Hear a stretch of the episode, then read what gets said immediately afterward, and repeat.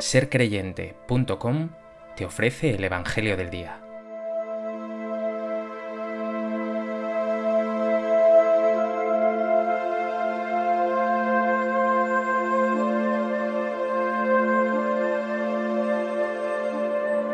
Del Evangelio de Mateo.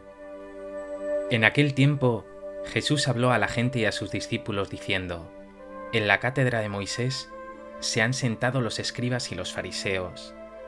Haced y cumplid todo lo que os digan, pero no hagáis lo que ellos hacen, porque ellos dicen pero no hacen.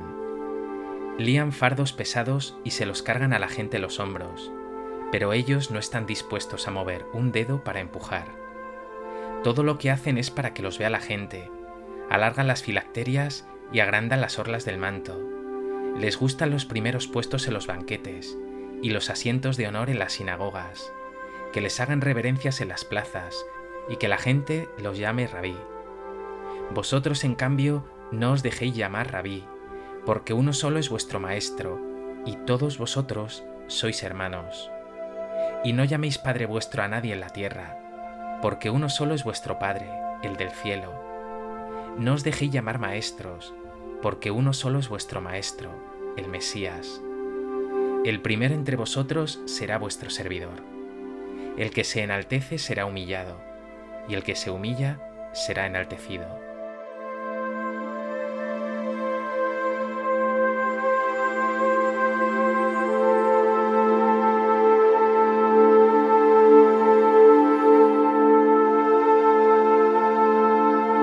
En el Evangelio de hoy, Jesús hace hincapié en la hipocresía de escribas y fariseos. Este aviso, sin embargo, tiene una gran actualidad y va dirigido también a ti. El mero cumplimiento no te conducirá a la salvación, menos aún la doble vida. Lo que te dará vida y felicidad es que habites en la verdad, que no es otra cosa que una relación auténtica con Dios y con tus hermanos.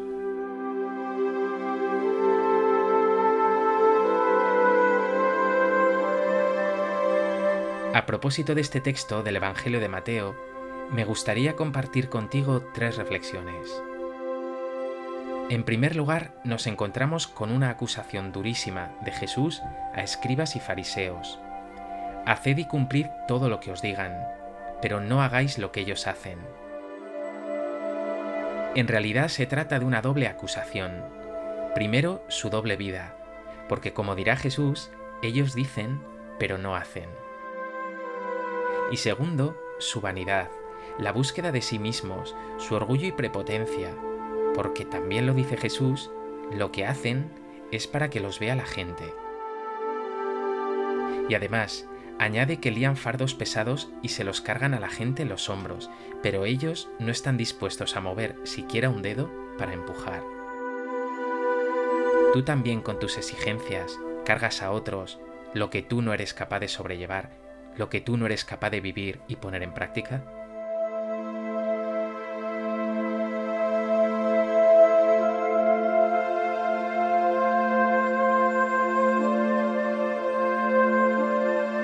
En segundo lugar, vemos que Jesús lleva a cabo toda una catequesis para sus seguidores. Vosotros no os dejéis llamar rabí, ni padres ni maestros. Si Jesús dice esto, es porque esos títulos tienen un doble peligro. Primero, poner a unos por encima de otros. Y segundo, hacer más grande el ego, engrandecer y enorgullecer a algunos y ambas cosas atentan contra el sentido común más cristiano. Para ti, para nosotros los cristianos, tiene que regir otra regla, que Jesús enuncia con claridad. El primero entre vosotros será vuestro servidor. Cuanto más pequeño te hagas, más grande serás ante Dios. Cuanto más sirvas, más cerca estarás de Él. Y sin embargo, cuanto más te busques a ti mismo, menos te hallarás, y cuanto más seas considerado, más peligro habrá de que tu corazón se llene de orgullo y vanidad. ¿Te deja llevar por alabanzas y consideraciones de otros? ¿Sirves de verdad o haces las cosas para ser reconocido?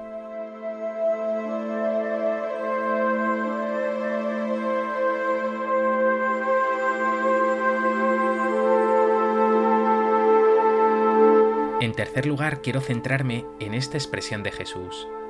Todos vosotros sois hermanos. Que abunde en tu vocabulario y en tu actitud la hermandad, la fraternidad, la igualdad, el servicio, el amor. Y sin embargo, ¿cuánto desobedecemos a Jesús? El mandato que nos da hoy es realmente claro, no hay lugar para la interpretación o la duda. Dice, no llaméis a nadie Padre en la tierra. Y nosotros nos las hemos ingeniado mil veces, con mil excusas, para introducir palabras que establecen rangos, dignidades y primacías. Reverendo, Monseñor, Excelencia, Eminencia, Santidad. Pero esto no es cosa de sacerdotes, obispos o cardenales o el Papa, no, es cosa también de laicos, de todos, porque también se cuela el yo soy responsable de no sé qué, soy director de tal cosa, coordinador, jefe de acá o de allá. Huyamos todos de títulos que generan vanidad y sumisión, que la regla del trato sea siempre el amor. Y en este sentido no habrá nada más bello que la palabra hermano, una palabra que nos sitúa a todos como iguales, como hijos de un mismo Dios Padre bueno y algo más. Pon tu confianza no en maestros que, como dice el Salmo, son seres de polvo que no pueden salvar, que son tan pecadores como tú y que en definitiva acabarán decepcionando. Pon tu corazón y tu confianza en tu Dios Padre bueno, perfecto en el amor, en Jesús tu Señor, el Hijo de Dios infinitamente perfecto, misericordioso. ¿Tienes puesta tu admiración y confianza en pobres humanos?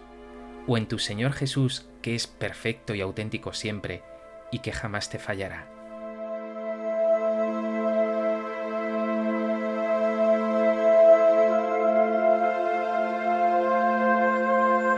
Pues que este Evangelio te lleve a huir de toda hipocresía y fingimiento, de toda falsedad religiosa. Que escuchando estas palabras del Señor, una siempre en ti lo que crees y lo que haces, y alejes así de tu corazón y de tu pensamiento una vida dividida que jamás te traerá verdadera alegría. Dios mío, eres tú y solo tú mi Padre. Señor Jesús, eres tú y solo tú mi Señor, mi rabí, mi Maestro y mi todo. Que mi corazón esté siempre puesto en ti, y que como tú, viva la verdadera fraternidad y el servicio callado y desinteresado.